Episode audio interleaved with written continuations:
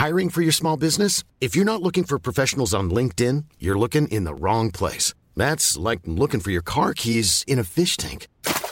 LinkedIn helps you hire professionals you can't find anywhere else, even those who aren't actively searching for a new job but might be open to the perfect role. In a given month, over 70% of LinkedIn users don't even visit other leading job sites. So start looking in the right place. With LinkedIn, you can hire professionals like a professional. Post your free job on linkedin.com slash people today.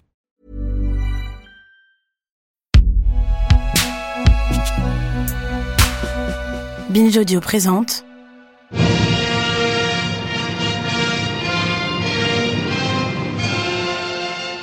C'est un privilège inouï que celui accordé à Edgar Snow ce jeudi 1er octobre 1970. En ce jour de fête nationale chinoise, il est installé au balcon de la tribune d'honneur, place Tiananmen. Cheveux gris-blanc coiffés en arrière, sourire charmeur, il salue la foule avec la prestance d'un acteur hollywoodien. Choc des cultures. À ses côtés se tient rien moins qu'un demi-dieu. En tout cas, aux yeux de son peuple. Mao, le grand timonier couvre son vieil ami d'un regard complice. Pourquoi un simple journaliste américain, quasi inconnu dans son propre pays, jouit-il d'un si grand honneur? Peut-être parce qu'Edgar Snow n'a pas seulement raconté l'histoire, il l'a faite.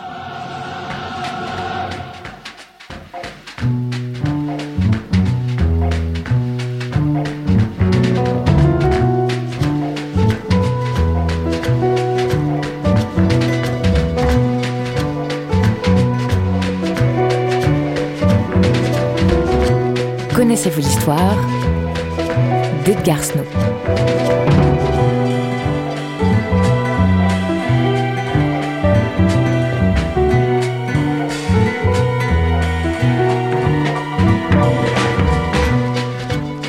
Edgar naît à Kansas City, dans le Missouri. Son père est imprimeur et passe son temps à déclamer du Goethe entre ses machines, ce qui a pour effet d'éveiller le goût de son fils pour l'écriture et les grands voyages.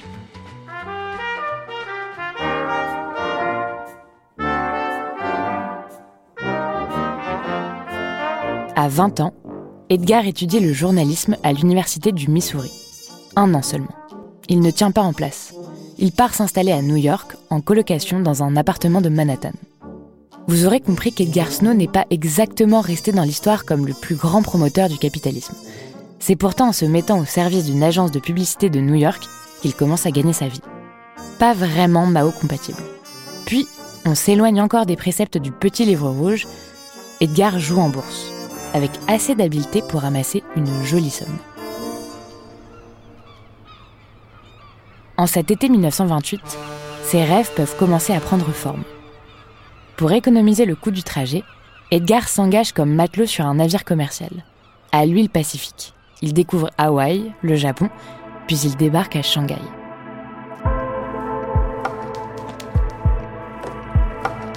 Edgar déambule dans les rues de la mégalopole. C'est un choc. Deux extrêmes cohabitent. Le Bund, célèbre boulevard de Shanghai, est jalonné par les banques et les compagnies coloniales. Mais à deux pas, des morts de faim sont ramassés chaque jour sur les trottoirs. Edgar ne s'imagine pas repartir sans témoigner. Il a justement dans sa poche une lettre de recommandation de son université à remettre au journal local de langue anglaise, le China Weekly Review. Son directeur est un Américain, diplômé de la même université qu'Edgar. Au China Weekly Review, pour 180 dollars par mois, Edgar se met à raconter la vie à Shanghai. Puis, il voyage à travers les villes et les campagnes chinoises. L'immensité du pays le subjugue, sa beauté aussi. Le jeune reporter découvre les maux du pays, les famines, les inondations, la corruption, l'occupation étrangère. De tout cela, la presse ne parle pas. Lui va le faire et s'imposer comme l'un des plus grands connaisseurs étrangers de la Chine profonde. Edgar est sympathique et brillant. Il multiplie les rencontres, séduit écrivains et intellectuels chinois. Il est frais, enthousiaste, au point de se montrer parfois ingénu. Comme lorsqu'il est séduit par le leader du gouvernement farouchement nationaliste, Chiang Kai-shek. Chiang a plus de diplômés de Harvard dans son cabinet qu'il n'y en avait chez Franklin Roosevelt. C'est merveilleux Edgar. Lors d'un détour par l'Inde, en 1931, il rencontre Gandhi. Son verdict, qu'il révisera plus tard, est surprenant. Pas impressionné, tranche-t-il. En 1932, Edgar épouse Hélène Foster, apprentie journaliste et employée au consulat américain de Shanghai. Le couple s'installe à Pékin. Edgar est hyperactif. En plus de son poste de reporter, il est le correspondant de plusieurs quotidiens américains et anglais. Avec Hélène, il enseigne le journalisme et apprend le chinois, qu'il ne maîtrisera cependant jamais parfaitement. Il édite même une collection de nouvelles chinoises. Toujours en compagnie d'Hélène, Edgar lit les textes fondateurs du marxisme. Le couple fait la connaissance de membres d'un réseau communiste clandestin. Ces Rouges invitent Edgar à visiter le siège de leurs dirigeants, à Yan'an et Boan, dans les montagnes du nord-ouest du pays. Parmi ces leaders, l'inconnu, Mao Zedong. Avec ce voyage, Edgar ne se lance pas dans un simple reportage. Il embrasse une aventure. Nous sommes en 1936. Les lignes militaires de Chiang Kai-shek interdisent l'accès à la région contrôlée par l'armée rouge. Pendant un an, entre octobre 1934 et octobre 1935, son armée nationale a pourchassé les troupes communistes. C'est la fameuse Longue Marche, qui a fait 100 000 morts parmi les soldats rouges. Au péril de sa vie, Edgar franchit clandestinement les lignes. Il atteint Yan'an. Les survivants de la Longue Marche y reprennent des forces. Les leaders habitent un village voisin, Baoan, dans des sortes de grottes aménagées creusées dans la roche. Edgar est accueilli par des foules de cadets et de soldats. Tous crient des slogans de bienvenue. Le journaliste réalise qu'il vit un grand moment d'histoire. Il ne peut s'empêcher d'être submergé par l'émotion.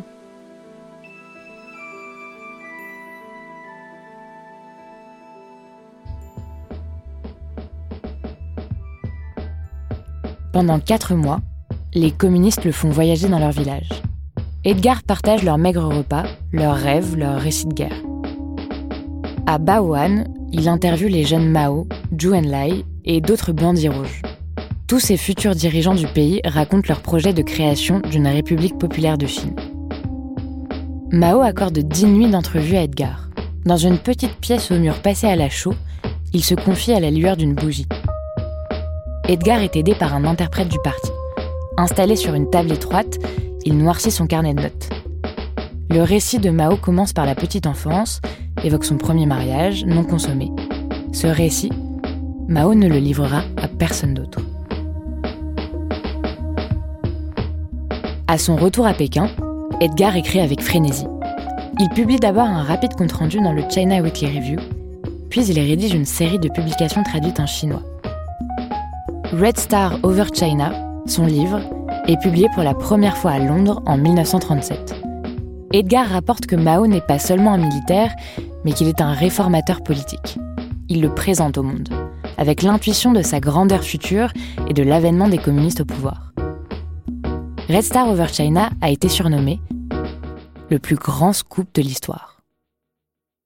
Plus de 100 000 exemplaires sont vendus en Angleterre en un mois. Le livre a un impact considérable aux États-Unis, en Europe et en Asie. De jeunes intellectuels chinois rejoignent l'armée rouge après la lecture de ce texte prémonitoire.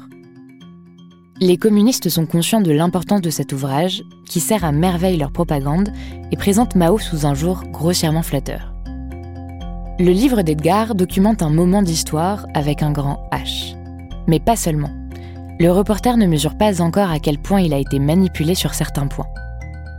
Les communistes avaient soigneusement préparé sa venue. Les réponses du futur leader du parti avaient été préparées en bureau politique, pour soigner sa légende, sans grand souci de vérité. On trouve ainsi dans les propos de Mao, soigneusement relus et approuvés par lui-même, sa relecture de l'histoire, celle qui lui permettra de triompher dans les luttes internes au Parti communiste.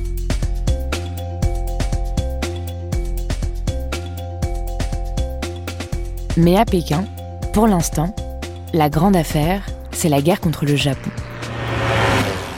Nous sommes en juillet 1937. L'invasion de la Chine par son voisin commence. Edgar recueille des témoignages d'atrocités. Il est très marqué. La violence de l'armée japonaise le terrifie. Il témoigne. Certains Japonais eux-mêmes ressentent de la honte et de l'humiliation face à ce qu'ils voient. Le couple Snow ne se contente plus de journalisme. Edgar et Hélène deviennent membres fondateurs d'une importante association de coopératives de travailleurs. La période renforce encore les liens d'Edgar avec le peuple chinois et avec Mao, qu'il visite à nouveau dans son QG en 1939. C'est alors qu'éclate la Deuxième Guerre mondiale. Pour les Snow, les temps deviennent très durs. Ils ont peur d'être faits prisonniers par les Japonais. Parallèlement, leur santé faiblit. Ils souffrent de carences. Voilà dix ans qu'ils n'avalent plus d'aliments crus par peur de la dysenterie. Leurs relations se tendent. Hélène rentre seule aux États-Unis et pousse Edgar à rester en Asie comme correspondant de guerre. Leur mariage n'y résistera pas.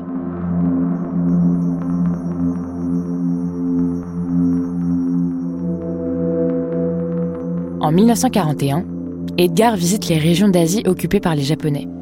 Il écrit son deuxième livre majeur, Battle for Asia. L'année suivante, le Saturday Evening Post l'envoie en Inde et en Russie. Horrifié par les nazis, aveuglé par son amitié avec les communistes chinois, Edgar se met à rédiger des textes qui ont bien mal vieilli. Il dit ne pas savoir si Mao et les communistes chinois sont des démocrates agraires ou plutôt des communistes attachés à un régime totalitaire. Dans un livre, People on Our Side, il souligne leur rôle dans la lutte contre le fascisme.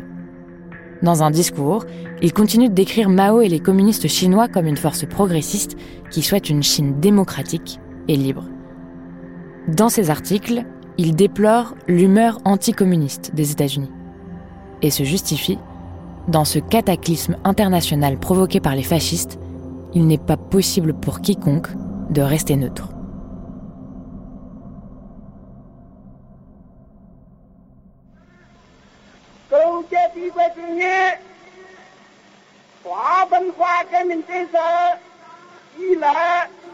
En 1949, alors que Mao prend le pouvoir à Pékin, Edgar épouse à New York sa deuxième femme, Lois Wheeler. Cette comédienne a fait les beaux jours de Broadway. Elle a participé à la création du mythique Actor Studio. Tous deux ont un fils, Christopher, et une fille, Xian, du nom d'une ville chinoise. L'aveuglement d'Edgar trouve ses limites. Il finit par admettre que les communistes chinois ne forment pas un mouvement démocratique. Cette prise de conscience ne l'empêche pas d'être rattrapé par ses écrits sur les communistes en tant que correspondant de guerre. La CIA et le célèbre sénateur McCarthy vont y veiller. Aux États-Unis, la chasse aux communistes est ouverte. La CIA rédige un dossier de 500 pages sur Edgar. Un travail facile vu la quantité de preuves d'acquaintance avec les communistes offertes par Edgar lui-même dans ses écrits. En plus, ce réquisitoire est truffé d'accusations mensongères. Et il a des conséquences très lourdes. Pendant les années 50, malgré deux nouveaux livres sur la Chine, Edgar a du mal à gagner sa vie grâce à son écriture. Sa femme Loïs figure elle aussi sur la liste noire. Elle ne peut plus jouer à Broadway ni tourner à Hollywood. Le couple Snow et ses deux enfants se voient contraints de s'expatrier en Suisse en 59. Pour un an, pense-t-il. Mais Edgar ne retournera plus jamais dans son pays. À Pékin, on n'a pas oublié Edgar. Un an après son installation en Suisse, en 1960, le président Mao et son premier ministre Zhou Enlai l'invitent.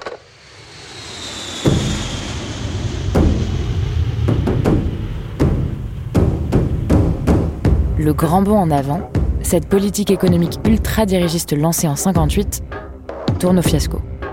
Mao a besoin de donner le change. Une nouvelle fois, il va berner son vieil ami.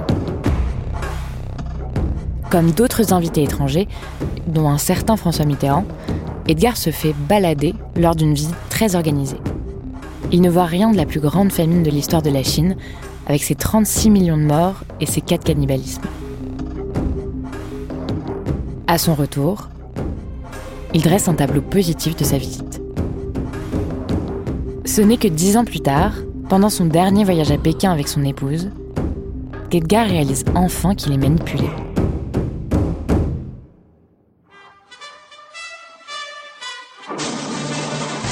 Nous sommes donc de retour en ce 1er octobre 1970 sur la place Tiananmen.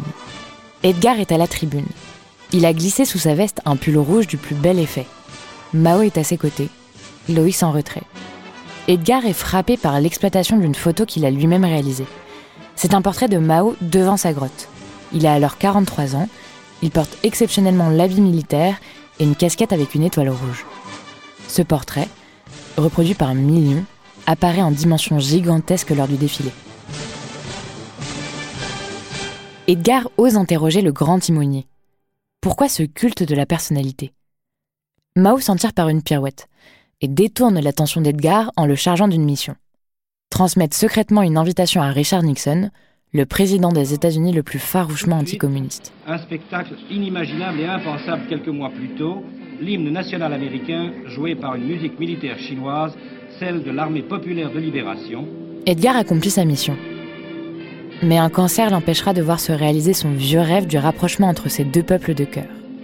Mao et Zhu envoient en Suisse une escouade de grands médecins et d'infirmières. Pour soigner le grand ami du peuple chinois, il pratique l'acupuncture. Peine perdue. Nixon lui adresse une lettre d'hommage. Il n'y répondra pas. Edgar meurt au moment où Nixon s'apprête à se rendre en Chine. Il s'éteint le 15 février. Nixon atterrit à Pékin le 21.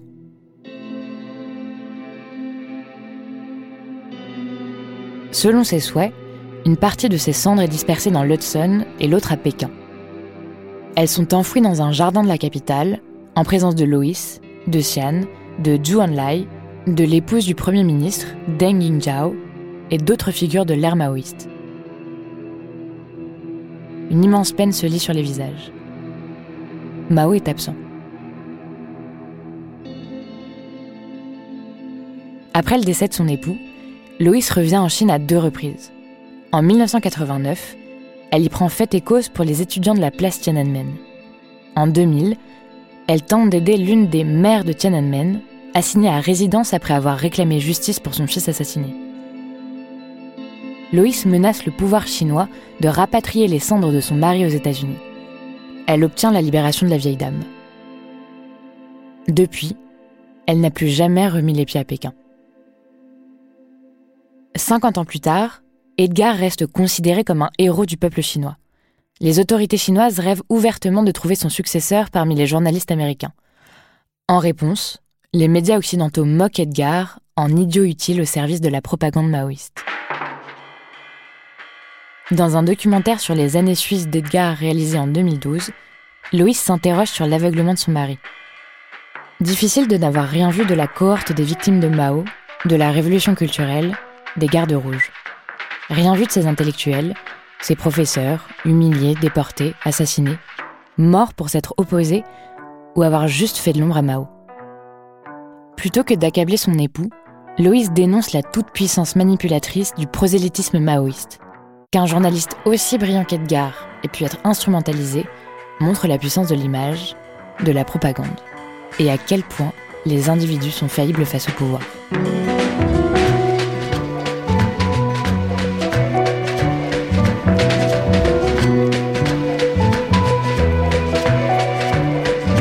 Cette histoire, Edgar Snow. Auteur, Stéphane Collino. Narratrice, Juliette Livartowski. Réalisateur, Thomas Rosès. Générique, François Clot et Thomas Rosès. Connaissez-vous l'histoire? Car l'histoire, c'est nous.